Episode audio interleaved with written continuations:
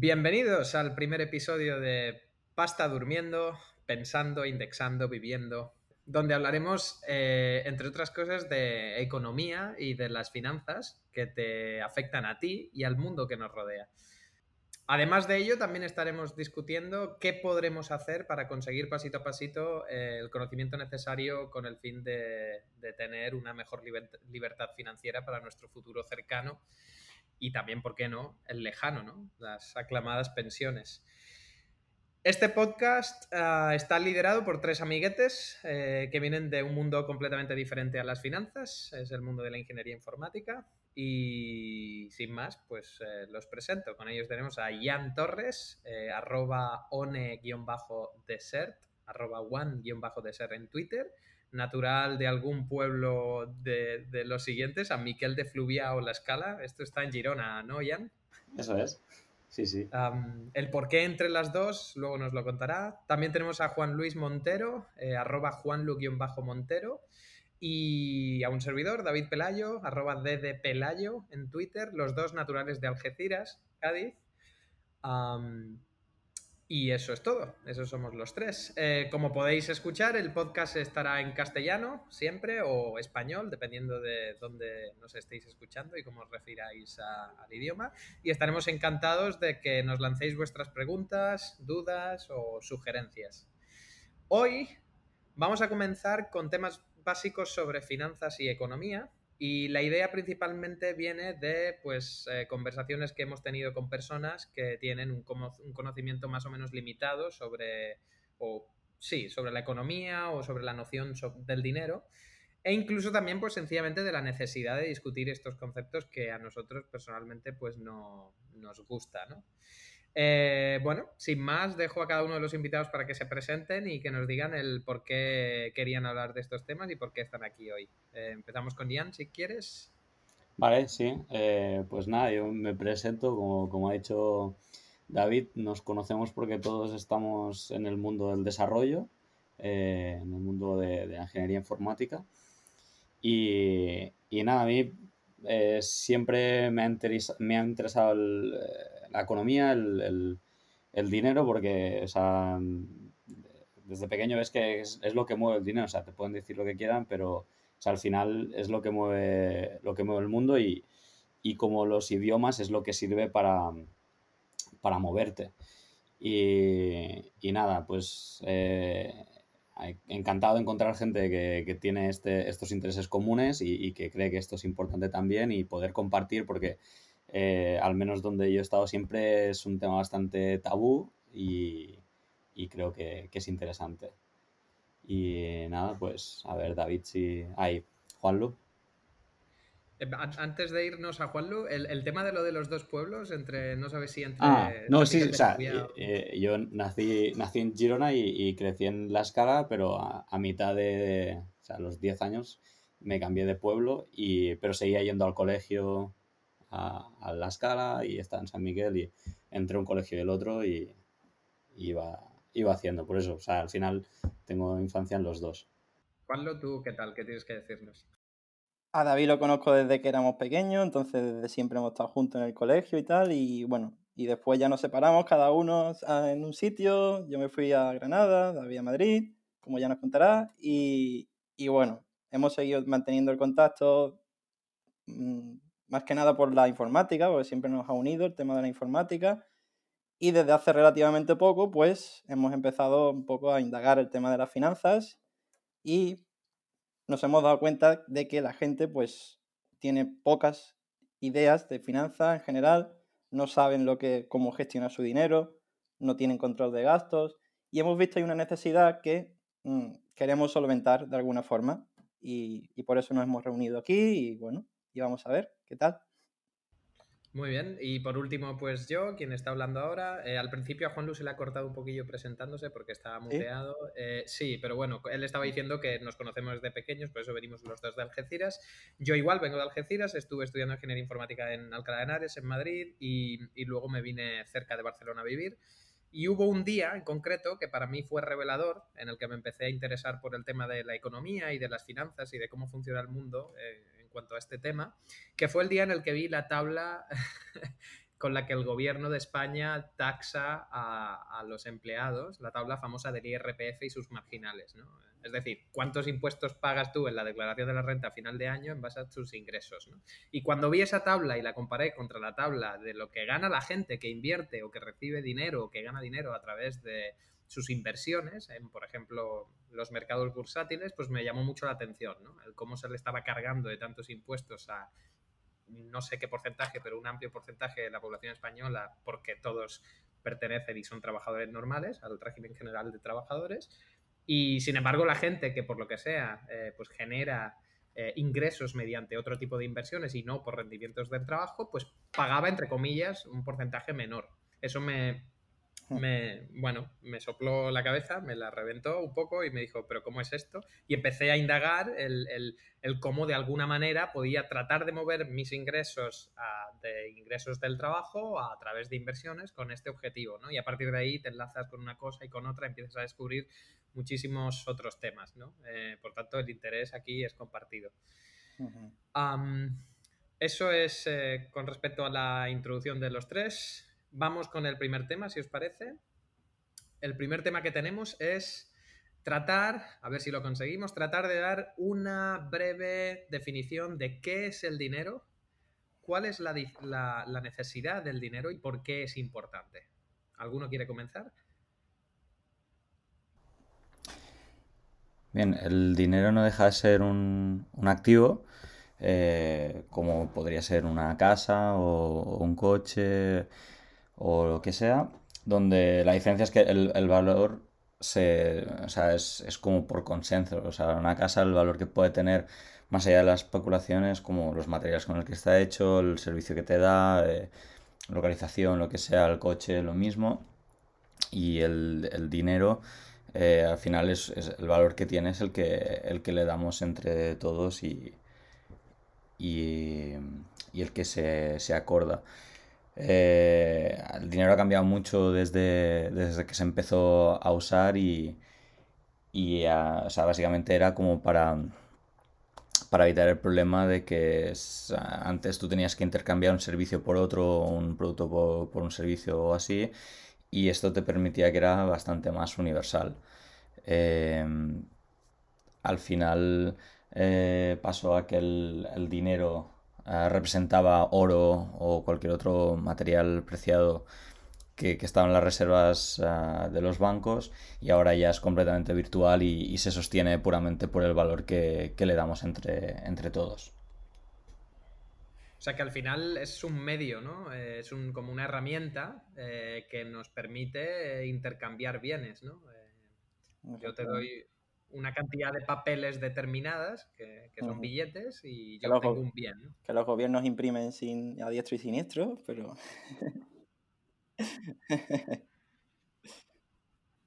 Esto es importante, lo que acabas de mencionar, eh, y para los que nos estén escuchando también, el concepto del valor, porque em, a mí me llama mucho la atención la, percepción que mucha gente tiene sobre el dinero. Hay mucha gente que piensa que por el hecho de tener muchos billetes de X cantidad es increíblemente rico y en realidad el, valor que te aporta tener esa cantidad de billetes siempre es relativo y es relativo al contexto en el que vivas, al país en el que vivas, al tipo de dinero que tengas.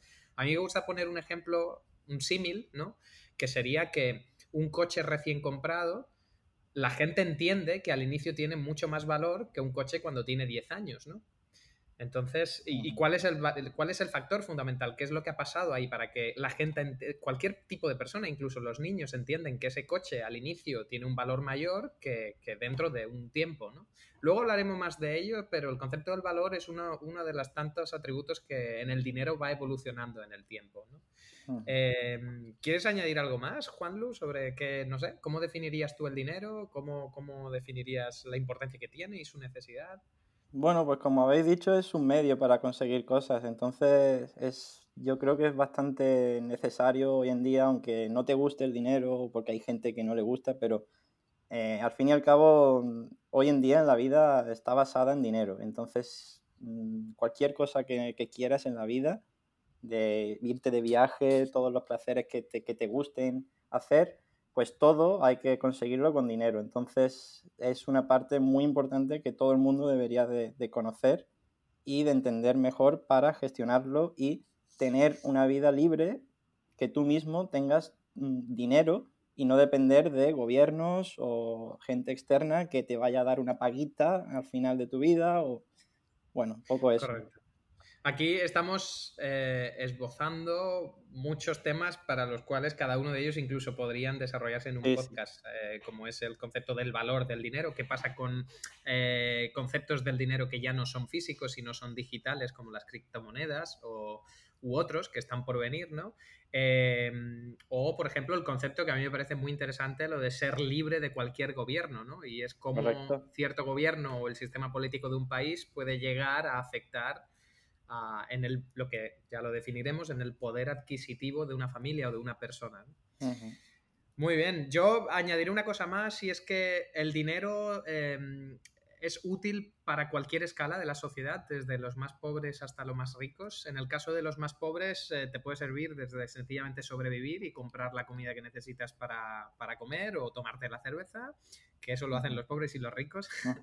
y eh, a los más ricos, pues por ejemplo, pues para crear empresas o para contratar a personas o generar empleo, con lo cual a mí me parece que es importante esbozar el, detalle de que tener más o tener menos dinero no tiene por qué ser por sí mismo ni negativo ni positivo. Es, una característica o una capacidad que tú puedes aprovechar para bien o para mal. Es una herramienta más que tienes en mayor o en menor abundancia. Muy bien, vamos al segundo tema eh, que queríamos comentar, que es el, concepto del ahorro. Si yo menciono la, palabra ahorro, eh, ¿qué se os viene a la cabeza y cómo definiríais la forma más básica de ahorro? Empezamos ahora con Juan Lu en vez de con, con Jan y luego cambiamos. Bueno, formas básicas de ahorro. Pues tú recibes un sueldo en tu trabajo y tienes dos opciones. O gastas vas gastando durante el mes y al final de mes, pues lo que te queda, pues es como el ahorro que has hecho ese mes. Otra forma, que incluso sería incluso mejor, sería pues recibes el sueldo, te guardas una parte, que ya sabes que esa no la vas a tocar, y esa es como una forma muy básica y muy sencilla de hacer, de, tener como un hábito de ahorro. Entonces así ya te queda, eh, lo que te queda en tu cuenta bancaria que recibes de sueldo, ya es lo que puedes gastar ese mes. Es una forma muy básica y muy sencilla. Es decir, que podríamos definir el ahorro em, como la cantidad positiva de dinero que nos queda después de descontarle al dinero que ganamos o que recibimos los gastos que tenemos, ¿no? Correcto. ¿Se podría, ¿se podría definir así? Exacto. Mm, Hablabas de las distintas estrategias o los distintos métodos con los que una persona puede ahorrar. ¿Por qué, ¿Por qué crees que es importante que, una persona se establezca un plan o tenga claro cuáles son las distintas maneras en las que podría, podría ahorrar? ¿O por qué creéis? ¿no? Estas preguntas para todos. Las, dos maneras que ha planteado eh, Juan lo de ahorrar, para mí, una de ellas yo casi que ni la consideraría ahorrar, es que es como ahorro por accidente. Es como, bueno, o sea, eh, eh, eh, mi, hábito de gasto es tal que no llega a, mi, a, a mis ingresos, entonces pues por accidente acabo ahorrando. Sí, o sea, técnicamente estás ahorrando, pero eh, para mí el ahorro tiene que ser consciente, tiene que ser preparado y, estructurado y con un objetivo porque también ahorrar por, ahorrar tampoco, o sea, tampoco ganas mucho, porque piensa que, que, todo eso que has ahorrado luego va a ir perdiendo. O sea, como si no lo. Si no haces nada con, e, ello o si no tienes un objetivo claro, eh, primero que no vas a querer, no vas a mantenerlo en el tiempo, que es lo más importante, o la constancia en cualquier cosa de, economía. Y. Sí, sí, estoy de acuerdo, pero e, es, como el primer paso. O sea, es, sin ahorro no hay inversión. Entonces es como el primer paso que hay que hacer entender a la gente que es necesario. Vale, entonces esbocemos distintos niveles fáciles para que, para, que tengamos claras unas líneas mentales. ¿Cuál sería el peor escenario de todos en la vida de una persona? Desde el punto de vista financiero o de la economía familiar o personal. Hombre, que, que gaste, o sea, que necesites gastar más de lo que más de lo que te entra, más de lo que ganas o de lo que percibes. O sea, el, núcleo familiar tiene unos gastos que deberían ser estructurados y analizados y, luego pues obtiene unos ingresos de, de, varias fuentes. Siempre, o sea, esto es matemática básica, o sea, tienes que gastar menos de lo que gastas, pero hay casos en los que no se puede. Claro, con lo cual, si tú no tienes ahorro o si tienes un ahorro negativo, porque estás gastando más de lo que ingresas, al final gastas más de lo que ganas a final de mes, mm. Tienes pocas alternativas, sobre todo en caso de tener algún... De entrada, de entrada, mm, para soportar esos gastos, supongo que tienes que endeudarte o tienes que tirar de créditos o tienes que, tirar de otros sistemas u otros productos que luego mencionaremos pero desde el punto de vista del ahorro se podría decir que es una mala estrategia. ¿Por qué? ¿A medio, largo plazo o a corto plazo? Supongo que esta es muy obvia, pero ¿por qué pensáis que es malo que tener un ahorro negativo? Bueno, pues básicamente porque no puedes estar endeudándote toda la vida, porque siempre hay que devolver ese dinero que, te han prestado. Y si tienes algún imprevisto que necesitas, no sé, cambiarle la rueda al coche o cualquier detalle, se puede ir mucho dinero que no tenías previsto y si no tienes ahorro y encima tienes deudas, pues puede ser un problema muy importante. Vale, con lo cual estamos de acuerdo que el ahorro es positivo, necesitamos que ahorrar eh, no sé si he convencido a gente o podrán pensar ahora mismo que nos estén escuchando, bueno, pero es que estáis hablando de algo muy obvio. Bueno, yo conozco a gente personalmente que no sabe ahorrar, que gasta más de lo que tiene o que piensa que si este mes lo típico, ¿no? Este mes recibo la paga doble, ya está pensando en cómo gastárselo. Eh, eh, y yo creo que aquí tendríamos, o sea, estoy de acuerdo, aquí, pero aquí tendríamos que, dividir como dos situaciones. Hay gente que por, por inconsciencia o por lo que sea no, o sea, no consigue em, salir de este, de este, ahorro negativo. Em, pero hay gente que se, ve forzada, hay, hay familias o, personas que, se ven forzadas a, ese ahorro negativo. O sea, mm, depende de dónde vivas, depende de la situación en la que estés o de, las capacidades que tengas, así, te, te, ves limitado. O sea, como no tengas un plan para salir, te ves limitado. O sea, em, Incluso podría decir que incluso hay países en los que en los que la posibilidad o tener una situación de esas características eh, te permite en mayor o menor medida acceder luego a, deudas o, a créditos. No, exactamente, la relación no va así, pero sí que hay, sí que hay países que con mayor facilidad te, invitan a endeudarte, ¿no? pero ya hablaremos, ya trataremos de temas. Vale, pues em, el ahorro es, es, positivo. ¿Cuál sería el siguiente caso, si ese es el peor de los casos? El caso mínimamente aceptable. ¿Qué es lo mínimo que deberíamos de aceptar como ahorro? Eh, yo, y aquí voy a, voy a dar yo mi opinión, yo creo que es, una cuenta, es una suma o una resta muy sencilla, como lo he mencionado antes, que es que la cantidad que me entra menos la cantidad que me sale tiene que ser un número positivo. Y cuanto mayor, mejor, ¿no? Si yo gano 1.000 euros y gasto 500, pues ese mes o, en ese momento, pues tendré un ahorro de 500 euros. Esto es lo más básico a nivel de ahorro, ¿no? Yo, para mí, lo, más importante, y, igual es contra, bueno, no es contradictorio, pero no, o sea, parece que no de esto, para mí lo más importante para el ahorro no es el hecho de ahorrar. Eh, para mí lo más importante es que, es que optimices tus gastos. Eh, que dividas gastos de, inversión, o sea, de cosas que, si te compras una moto no es un gasto, es una inversión para, para el futuro o lo que sea. Eh, pero que, controles muy bien, que tengas muy dominados tus gastos a nivel, a nivel mensual, a nivel anual y, que, lo, y que, estés pendiente y que lo vayas ah, cuidando. O sea, que cuides muy bien tus gastos. Para mí esto es lo más importante. Luego es como consecuencia de esto, acabas ahorrando mejor y porque lo más importante para mí en ahorro es la, la constancia. Eh, y tú te puedes encontrar periodos en los que no, no encuentras trabajo o, que tus ingresos han bajado, lo que sea. Lo más importante es conocer bien tus gastos, por qué viene cada uno, de qué depende cada uno de tus gastos. Y una vez eh, tienes esto bien, lo demás eh, viene, viene, viene rodado, es, es más fácil. Vale, y, entonces si queremos elevarlo un punto más, estamos en la línea básica. La primera sería la no aceptable, la que ya la hemos comentado. La segunda es la aceptable, que es la, el ahorro básico, el del balance, balance positivo en nuestras cuentas. Em, vamos a elevarlo un poquito más, sin meternos mucho en materia. ¿Cuál sería una manera de ahorrar mejor que la básica? ¿Cómo podemos... Em, em, bueno, ¿qué podemos hacer de cara a potenciar nuestro ahorro más allá de solo eh, tener un balance positivo, ¿no? no gastando más de lo que ingresamos? ¿Y por qué esto es importante? Porque sobre, desde aquí ya empezaremos a discutir una serie de cosas que, ganan interés.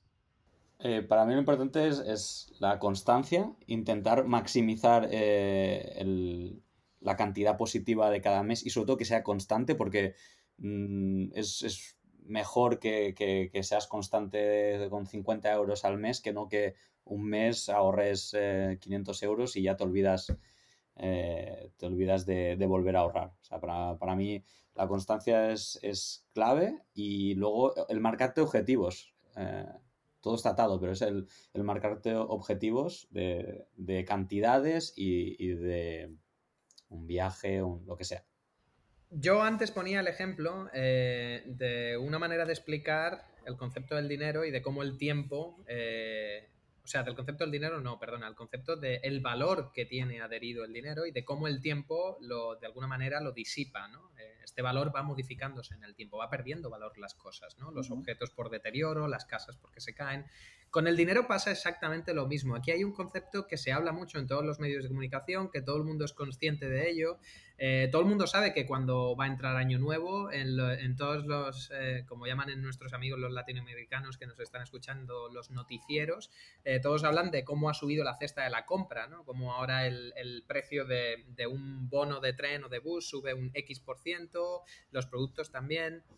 Esto al final va todo ligado con el concepto de la inflación y me gustaría ver, a ver si de una manera breve para luego pasar a una pregunta en la cual habrá discusión, eh, ¿por qué la inflación afecta de manera tan directa o por qué es importante tratar de entender qué es la inflación de cara a los ahorros que tenemos? ¿no? Ese dinero que está en nuestras cuentas y que no queremos tocar porque es dinero que nos da miedo moverlo a otros sitios. ¿no? Bueno, la, inflación, bueno, lo que tú has dicho, es eh, todos los objetos van perdiendo valor con el tiempo. Y el dinero, aunque no se note, porque el billete de 5 euros seguirá siendo 5 euros, pues está desgastado o no, siempre tendrá el valor de 5 euros, ¿no? O eso parece que tiene 5 euros. Pero con el paso del tiempo, con esos 5 euros, eh, hoy a lo mejor te compras, no sé, un paquete de, de patatas muy caras, 5 euros, pero un paquete de patatas, dentro de 10 años a lo mejor no te da ni para un chicle. Entonces, esa es la, inflación que no se ve porque es, eh, no sé, es invisible, pero que te está afectando sin que tú te des cuenta. Tú piensas, vale, sí, pero dentro de 10 años estaré cobrando más. Sí, vale, puede ser, pero el dinero que ya tienes ahorrado en tu cuenta bancaria eso no lo puedes engordar eh, dejándolo ahí en la cuenta bancaria. Porque, claro, claro es, es dinero que ya tenías y que ahora puedes comprar menos cosas con ese dinero que ya tenías todo el mundo entenderá y, tiene experiencia de la típica conversación con el abuelo de turno que decía yo en mi época con una peseta me iba al cine. sí, compraba este palomitas, compraba todo. y todo el mundo hemos tenido en mayor o menor medida la influencia de alguna persona mayor que siempre nos hablaba en estos términos. Y esto lo entiende todo el mundo, es como que todo el mundo lo asimila y que lo ha aceptado, ¿no? Es que antes la vida era, bueno, de alguna manera más barata o con menos dinero, entre comillas, porque la vida de por sí no tenía por qué ser más barata, no lo sé, no he mirado los números, pero con menos lo que ahora representaría dinero, hacías más cosas.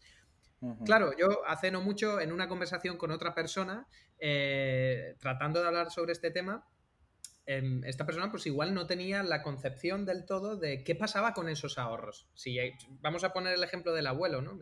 Ahora, como tú decías, con 5 euros te compras una bolsa de patatas dentro de 50 años, vamos a exagerarlo, o de 100 años. Mm. Igual no te compras ni un chicle.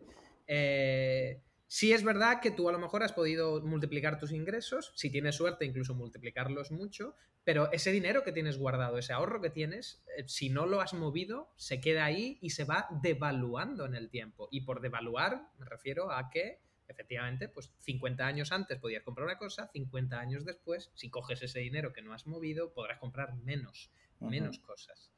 Em, Teníamos por aquí apuntado incluso un ejemplo, no sé si alguno lo quiere explicar, de Alemania y, y su hiperinflación.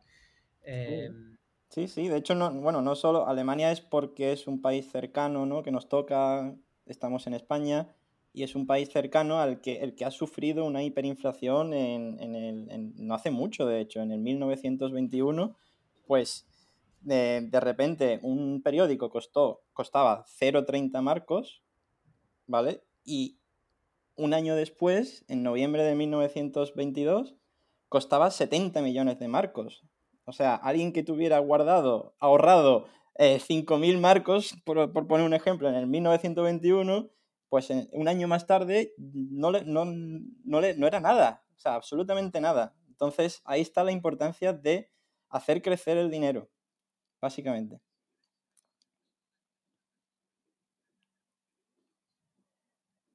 Es que es eso, es que estamos en un país en el que hemos tenido relativamente controlada la inflación, entonces no lo hemos sufrido, pero nuestros amigos de Latinoamérica seguro que más de un país, Argentina, Venezuela, todos ellos mm, conocen de primera mano esto de la inflación, hiperinflación que están sufriendo hoy en día, de hecho. Y, y, bueno, yo tengo amigos de Venezuela que lo que hacen es protegerse contra otra divisa. Entonces no tienen almacenados la, moneda local, sino que a lo mejor compran dólares para protegerse contra esa hiperinflación. Y es una forma de invertir para tener otra divisa y que no se devalúe tu dinero.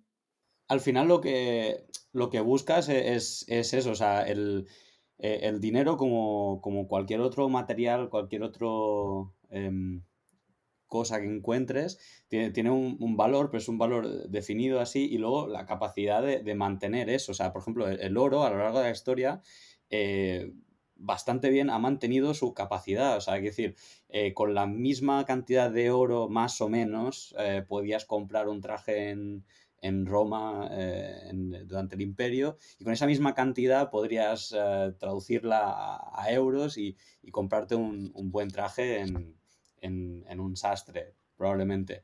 Eh, esto, aquí viene la necesidad esta de, tener el dinero ahorrado debajo del colchón o en una cuenta en el banco o lo que sea. Em, dependes de, la divisa, o sea, dependes de, la inflación de esa divisa. Entonces, yo qué sé, es mejor comprarte un coche o comprarte una casa, comprarte lo mm. que puedas, algo que mantenga más o menos el valor, mejor que eso. O sea, eh, en según qué países comprarte un coche te sale mejor que, que, mm. tener el dinero en el banco. O sea, por, cómo se llega a devaluar el, dinero. Entonces, ahí tienes que, ver qué vías tienes eh, y de qué tipo. Irte a otra divisa es, una de ellas. Eh, invertir en N cosas, que ya hablaremos durante los podcasts, te ayudan a protegerte de esa inflación. Eh, y, yo creo que es importante al menos saberlo. Em, vamos a hacer un cambio de, tema, porque vamos a linkar este tema que estábamos hablando eh, con una pregunta, y es que a mí me gusta siempre plantear este tema. Ah, sí, has mencionado ya en tú varios países. Bueno, y a mí me gusta plantear siempre este tema para, desde un punto de vista mundial para cualquier persona en el mundo, pero también para cualquier escala de formación, es decir, independientemente de cuál sea tu educación, porque una de las cosas que yo identifico es que me encuentro a muchísima gente que como nosotros somos informáticos y hemos tenido cierto tipo de educación muy especializada en ciertos temas, pero eso no nos garantiza de ninguna manera eh, tener una buena educación financiera. Esto es un tema que ya trataremos en otros podcasts, pero quería mencionar y quería lanzaros una pregunta, igual Juan Luoyan quiere, quiere empezar a, responderla. Eh, yo he tenido a nivel personal eh, conversaciones con personas que además son muy cracks en su, en su profesión y que tienen muchísimo conocimiento, que bueno, que lo que me plantean es, bueno, sí, pero es que esto de invertir joder, es que esto, sí, me falta conocimiento, tal, a todos nos faltan conocimientos, pero al final, ¿yo para qué lo quiero hacer? Yo prefiero meter mi dinero en el banco, lo guardo allí, no me preocupo, no pierdo el tiempo, porque quien hace dinero al final es quien realmente tiene dinero, ¿no? Yo, ¿qué, voy a poder hacer? No me voy a hacer rico eh, invirtiendo, ¿no?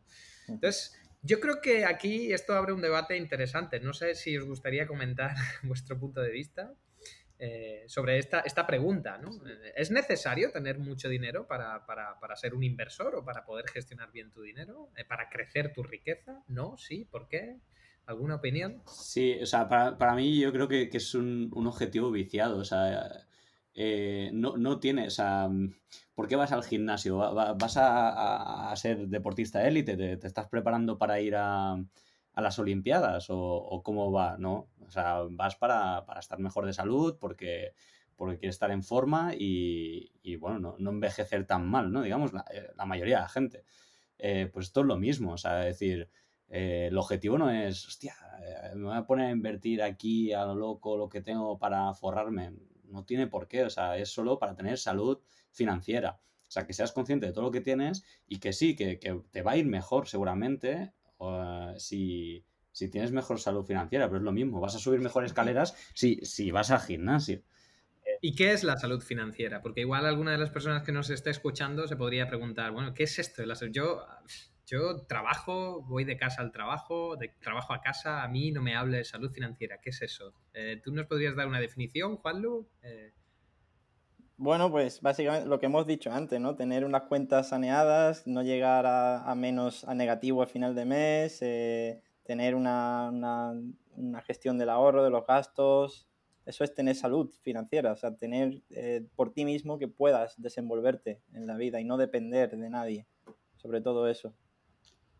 Y, sobre todo adquirir el conocimiento básico porque, o sea, sobre todo en, temas financieros se, tiende al, blanco, al negro, o sea, al blanco y al negro y, cosas así. Por ejemplo, no, o sea, pedir créditos está mal, o sea, no, eso no es, verdad. O sea, eh, saber qué es un crédito, saber qué es el apalancamiento, saber eh, mm. para qué sirve y en qué situaciones eh, y qué, qué implica es importante y tener ese conocimiento para saber cuándo te puedes, o sea, porque a veces te ves obligado y, en el mundo financiero hay un montón de herramientas que te sirven para salir de situaciones complicadas. Si tú lo haces de, sin conocimiento y para ir tirando así, vas a entrar en un ciclo vicioso. Si tú tienes conocimiento de esto y dices, mira, estoy en mala racha, lo que sea, sé cómo apalancarme y sé qué implica y sé al final es tener conocimiento y, de todas estas herramientas y cada vez tener conocimiento de más herramientas.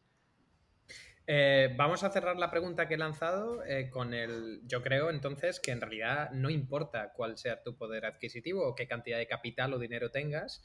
Eh, desde el primer euro que tengas, en realidad puedes empezar a invertir, puedes empezar como mínimo a ahorrarlo o como y si, no como mínimo, pues a, invertirlo o a moverlo para tratar de hacer crecer ese dinero, porque la realidad es que hay a día de hoy, y, mucho más a día de hoy, una facilidad tremenda desde delante de las pantallas donde, donde estamos grabando ahora mismo, la posibilidad de, hacer que el dinero trabaje por nosotros, aunque sean en pequeñas cantidades. Eh, aunque sean ahorrando 100 euros a final de mes, ¿no? Que a final de año, pues teniendo esa visión global de qué representa tu dinero, pues son 120 años, que si lo multiplicas por 10 años, pues, pues es otro cero más, ¿no? A la derecha. Em, y eso nos linka con el tercer y último tema, eh, que es el tema de la educación. Ya lo, acá, lo estamos esbozando aquí, lo estamos comentando, que es el tema del conocimiento financiero en nuestro país. Yo personalmente y voy a dar mi opinión eh, a nivel personal, como siempre. Eh, desde que he sido pequeño y he estado estudiando en la escuela que estudié, además con Juan Lu prácticamente hasta el bachillerato y luego en la universidad, no me he encontrado absolutamente ningún ejemplo de ningún profesor o profesora, profesora o profesor, em, que de alguna manera me esté dando una lección sobre cómo administrar mi economía o sobre cómo, cómo puedo valorar o cómo puedo tomar el decision making, el tomar las decisiones ¿no? con mi dinero una vez ya sea mayor y empiece a tener mi primer sueldo. Y yo creo que principalmente esto no existe porque esas mismas personas, que en aquel momento eran mis profesoras o profesores, eh, tampoco tenían el conocimiento en mayor medida. Tenemos algunos colegas, y los aquí presentes lo conocen, algún colega que está viviendo fuera, alguno en Singapur, yo tengo alguno otro por otro lado, donde ellos tienen la percepción que en otros países eh, la gente normal, la clase trabajadora, eh, tiene una media de conocimiento bastante buena eh, sobre cómo administrar sus ahorros, cómo moverlos y cómo poder invertir para conseguir un, futuro esperado, ¿no? una jubilación como todos nos merecemos. Eh, no sé si aquí queréis eh, añadir algo, porque para conseguir esto, como decía Jan, el, conocimiento es importantísimo. Eh. yo recuerdo una frase de un jefe que tuve una vez en una startup para la que trabajaba, en una empresa, que me dijo, y a mí se me grabó, me dijo, en realidad la deuda no es buena ni mala por sí misma. Sencillamente dependiendo de para ti qué represente la deuda, va a ser buena o va a ser mala y cómo la utilices y, que, y, cómo la gestiones. Porque yo por aquel entonces era de la típica idea de que eh, comprar no, comprar no, eh, mejor alquilar. ¿no? Y a veces he tenido la, la, idea contraria, ¿no? comprar sí, comprar sí y alquilar no, para el tema del mercado inmobiliario y los pisos. Eh, este es el, bueno, pues podemos hablar un poco de qué pensáis del, conocimiento financiero en nuestro país y luego lanzamos esta pregunta que yo ya la he adelantado. Eh, sí, pues un poco el, eh, la, enzima que nos llevó a, hablar de esto y a querer hacer el podcast y todo esto es, es lo que comentaba, el darte cuenta de que no hay educación financiera en, o sea, al menos en el país en el que vivimos nosotros, que, es España, en el que hemos crecido, em, hay una falta de educación financiera, es que incluso yéndote a, carreras especializadas en, economía, finanzas así, em, acabas aprendiendo conceptos más eh, globales y tal, pero no, tiene, no tienen por qué enseñártelos a aplicar a, a, pequeña escala a tu, tu núcleo familiar o, a ti mismo. Y, sobre todo es que son cosas muy simples. O sea, eh, el darle importancia a que, que, una, que cualquier persona sepa leer una nómina y saber qué pone ahí, que cualquier persona sepa ver su renta y, saber qué pone ahí. Es, parece, una, parece, una, tontería, pero o sea, son cosas que, que eh, España es el país de los gestores. Es como, no, no, para esto un gestor, o sea, para esto un gestor, que esto y hablaremos más la experiencia que... El tema de la nómina es, es, es, una, es, interesantísimo, porque yo estoy seguro que la mayoría, gran mayoría de la gente no sabe bien qué es eso de pagar por contingencias comunes y qué es eso de, los conceptos. Y, y, y, cosas como, o sea, voy a empezar a lanzar temas y tal, que, que hoy no cerraremos, que ya cerraremos en, en otras ediciones, pero sé, como a mí me hace mucha gracia lo, lo de las 14 pagas o 16 pagas y, y que no, no, lo prefiero. le estás haciendo un... O sea, que me parece bien, le, le, estás, o sea, le estás cediendo dinero, o sea, estás haciendo un préstamo a tu empresa. O sea, básicamente el, te están, como tú no sabes ahorrar, ahorran por ti para que luego gastes como un loco cada seis meses. Es que... O sea, que decir, cosas de estas que no. Que, no sí, sí, definitivamente en España el conocimiento financiero es nulo. Eh, sea, no es, y es algo que, es una pena, sinceramente, porque, bueno, si no, eh, si alguien, eh, si todo el mundo tuviéramos conocimiento financiero, no pasaría estas cosas que pasan de, de, bueno, me estoy metiendo aquí quizás en temas, en temas de política, mejor no. Sí, bueno, yo, iba, iba, iba, a lanzar una pregunta que iba un poco por ahí, ya no por tanto por política, pero ¿vosotros creéis que el hecho de que la, ciudadanía de un país tenga, como tú decías, eh, eh, Juanlu, eh, conocimientos financieros cero es de alguna manera influenciada por las políticas que se llevan a cabo con el objetivo de que se mantenga esa falta de conocimiento? Porque yo a veces hablando de cierto tipo de temas con personas de otros países, alucino con cómo manejan ciertos conceptos. Y, y, perdona, y acabo, ¿eh? yo aquí me he encontrado, yo me he encontrado dos patrones. Personas con muy poca formación que tienen conocimiento cero para el ahorro, del concepto de inflación, que es lo más básico, de qué puedo hacer de cara a mi futuro, con lo cual todo lo que reciben lo gastan y si mañana sueñan con que le, con que le toquen una lotería para gastarla al día siguiente y por tanto ser más pobres, que ese es otro. Y luego me he encontrado a gente que es increíblemente formada, incluso con puestos de directivo y, y con cierto poder y con gente que ya es muy respetable, que tampoco tienen el conocimiento financiero y que piensan sencillamente que lo mejor es no tener deudas siempre en cualquier contexto, ¿no? Y, que si te lo quitas y tú desembolsas de tu dinero 50.000 euros para el coche que te vale 50.000 euros,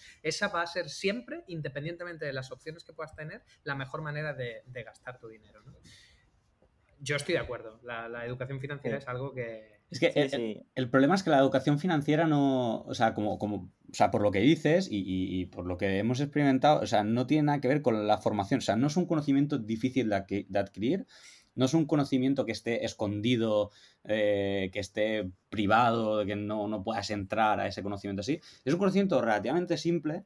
Eh, que, que, está por ahí más o menos disperso, hay libros, hay podcasts, hay de todo, o sea, pero te tienes que interesar Em, o sea, no es complicado, o sea, son conceptos fáciles de entender. O sea, si con, con dos horas cualquier persona puede entender eh, cómo funciona un crédito, cómo funciona el apalancamiento y cuándo te va bien, cuándo no. O sea, en qué situación eh, es beneficioso, eh, prefieres pagar intereses que pagar. o sea, cualquier persona puede entender esto, son conceptos muy básicos, no necesitas de esto.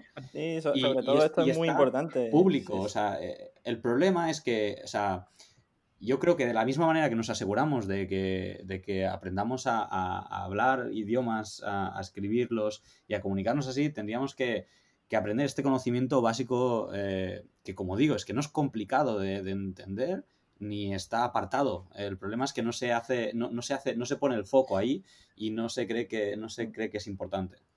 Yo, decía, te invitaba, Juanlu, a que no, no, no, que te metas en un debate político, pero que sí que comentases ese tema, porque creo, por ejemplo, para el tema de la declaración de la renta, hay, hay, países donde hay gente que declara la renta con un botón en una aplicación en el móvil y no necesitan tener el añadido de pierdo mi tiempo, pierdo mi dinero, me voy a otra persona. Además de, de que todo eso me invita a no conocer cómo funciona, porque la mayoría de la gente es como que le da pereza, es en plan, ¿qué es esto? No lo entiendo, me aburre, no quiero saber, porque es complicado. Esto ya es un tema ya de, de taxación, de tema legal, es diferente, pero sí, también... Que más adelante también del tema de, tasación, porque es también interesante que hay gente que no sabe que está dando dinero al Estado. Dinero fuera de lo que tiene que pagar legalmente, o sea, le está como regalando. Pero bueno, esto ya es un tema que ya hablaremos quizás también más adelante. Eh, engloba todo en educación financiera, o sea, tener educación para, para que el, el tío del banco, la tía del banco, pues no te, no te mienta y no te venda productos eh, que son beneficiosos para ellos y para ti perjudicales. Entonces, eso es lo... Sí, a, a, mí aquí, o sea, va a ser corto, seguramente lo vamos a tocar más veces, pero es que ha tocado un tema que, que es corto y me gusta aclarar, o sea, que, que, que la gente entienda que, el director del que todo el, todo el mundo es amigo del, eh, amigo del director del banco, del banco y que el banco no, o sea, no trabaja para ti. O sea, el, banco es una empresa y gana dinero y, tú gana dinero contigo. Entonces, e, ellos no, no, tienen por qué mirar. No digo que no lo hagan, digo que no tienen por qué mirar por tu bien y no siempre lo van a hacer. Entonces... O al menos no deberían. Eh, eh, quiero decir, eh, lo que para ti, y ya nos meteremos en la definición de qué es un pasivo y qué es un activo, pero lo que para ti es un pasivo, que es una deuda que le debes al banco y que a final de mes te está de alguna manera perjudicando porque tienes que pagar, para ellos es un activo porque hacen dinero contigo. Con lo cual, digo que no deberían, porque si tú tienes, si tú eres un activo para ellos, pues bueno, dependiendo de cuánto representes ese activo dentro de su cartera de clientes, supongo que se preocupan más por ti o no. Sí, pero, pero no, sus, sus, o sea, es lo, del skin in the game, o sea, sus objetivos no van a estar nunca alineados con los tuyos. Y entonces, que no es malo eso, eso es, banco es necesario para, para, una sociedad como la que estamos, eh, es una institución necesaria, pero que tienes que ser consciente que no, que, que no son tus amigos y que no miran por ti. Pero incluso los, los, trabajadores de banco tampoco tienen educación financiera, porque eh, más de uno se, han, se, metió también el tema de las preferentes, que eso también fue un tema bastante gordo que pasó en España por desconocimiento de qué era el producto. Incluso los propios trabajadores del banco no conocían el producto. Entonces, eh, por eso es importante que conozcamos estas cosas. Has mencionado un tema, Juanlu, que viene como guinda al pastel. Lo teníamos planeado de alguna manera para lanzarlo y discutirlo, pero la verdad es que como este tema nos mola bastante y nos estamos enrollando, yo creo que tiene sentido que lancemos la pregunta y el que nos esté escuchando que, nos dé su opinión.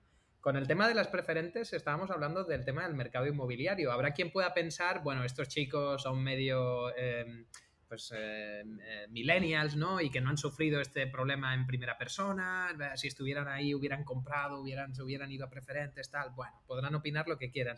Em, la realidad es que para mí, para mí aquí hay dos preguntas principales em, relacionadas con el tema del mercado inmobiliario. número uno, la, la primera pregunta sería, ¿creéis que y, esta se la lanza al público, ¿creéis que si una persona tuviera eh, conocimiento eh, financiero, ya sea personas en toda la sociedad, nosotros, el banquero que mencionaba Juanlu, cualquier otra, el, problema, el gran crash que tuvimos en su día, eh, o no tanto el crash, pero por ejemplo el problema de las preferentes se hubiera podido evitar? Y la segunda pregunta que, que cualquiera de vosotros sabréis, estas discusiones son tipiquísimas, al menos en España, y aún a día de hoy persisten es la típica discusión de toda la vida de qué es mejor, comprar una vivienda o alquilarla, ¿no? Eh, porque hay realmente personas que están realmente convencidas de que están realmente en lo cierto, valga la redundancia, en que, bueno, comprar siempre será la mejor de las opciones y gente que opina todo lo contrario. Y yo creo que la realidad mm, eh, es un poco más compleja que todo esto. Lanzamos las preguntas, ahora esbozamos eh, ya una, una palabra, esto como en la radio, ¿no? En una palabra, un minuto, que vamos a publicidad y luego cerramos el programa. Sí, eh, yo creo que casi todos estos temas dan, para, hablar más, eh, pero lo que resumiría es que, es que hay grises. Hay, hay grises y, y lo que resuelve los... Entre blancos y negros, dices. Eso es, o sea, entre comprar mejor, vender mejor, hay grises y estos grises dependen de tu situación y del conocimiento para poder valorarlo. Y ya está, o sea, lo importante es tener el conocimiento suficiente como para poder valorar tu situación y sabrás si es mejor comprar o vender en ese gris. Y ya está. O sea, y como en este tema de comprar y vender se puede aplicar a casi todos los demás. Conocimiento, eh, te va a el conocimiento te va a permitir tomar mejores decisiones, sí o sí. ¿Quieres cerrar tú con Juanlu con algún, alguna reflexión a estas dos preguntas o en general a todo lo que hemos hablado?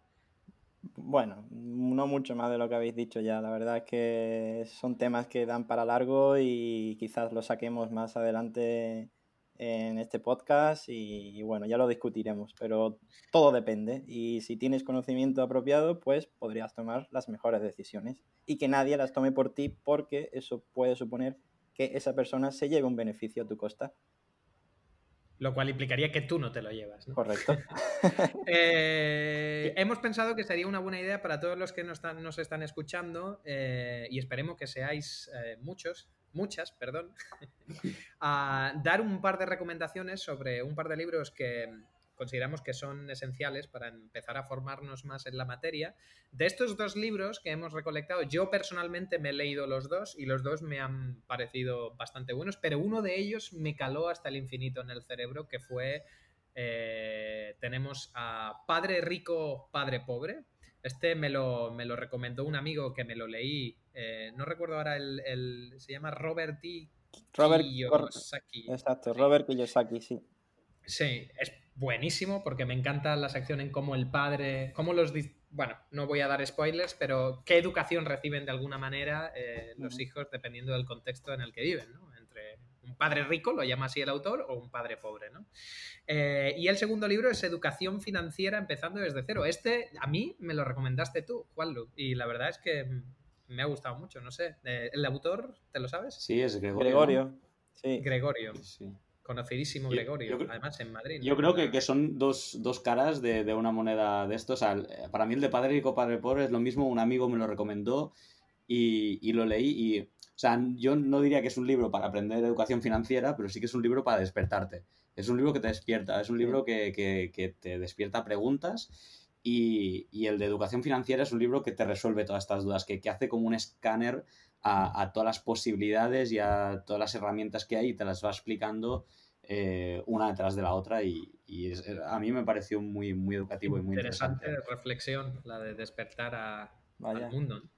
Sí, es como que te despierta, es como, o sea, empiezas a ponerle nombre a cosas y, o sea, de alguna manera como... Eh, Abre los ojos, ¿no? Sí, empatizas con el de esto y dices, hostia, pues joder. Y con ello, y por qué no, eh, vamos a cerrar cada uno de nosotros contando eh, una recomendación de una canción, pues que nos gusta o nos mola porque nos da la gana y porque creemos que es divertido y está bien recomendar canciones, música, la música guay, mola, a cada uno de nosotros. Eh, yo seré el último porque he hablado bastante. Juanlu, vas tú, va. Venga, pues yo recomiendo Viva la Vida, de Coldplay. Muy bien. Pues yo recomiendo Californications de, de Red Hot Chili Peppers. Y yo me voy para algo menos trendy, eh, que sería Jun Sun Na con Momento Mágico. Es una canción que descubrí hace no mucho tiempo y que me encantó. Normalmente instrumental, pero esta chica la canta. os recomiendo ver el vídeo en YouTube porque, porque hace una versión cantada que es muy interesante. Básicamente no canta, pero emite sonidos y, y es bastante con las recomendaciones de, las canciones, con esto cerraremos. Esperamos que os hayáis divertido y no, os hayamos aburrido tanto en estos cincuenta y tantos minutos de conversación, o cincuenta aproximadamente. Esperamos que si consideráis, porque el poder lo tenéis vosotros, en vosotras, perdón, en vuestras manos, que nos dejéis muchos comentarios, muchas opiniones y, y qué pensáis sobre las preguntas que hemos lanzado, sobre todo a final. Y os dejaremos por hoy, pero que sepáis que el siguiente capítulo que tenemos programado para grabar en nuestro podcast será sobre... Interés compuesto. interés compuesto. Nos meteremos un poquito más en la materia de, uno de, los conceptos financieros que puede parecer sonar a chino a mucha gente, pero que seguramente es muy interesante y a partir de ahí seguiremos elaborando más en este tema. Muchas gracias por acompañarnos y que paséis un buen día y tiempo en esta época tan rara que tenemos de coronavirus. Venga, hasta luego. Hasta luego. Chao, gracias chicos.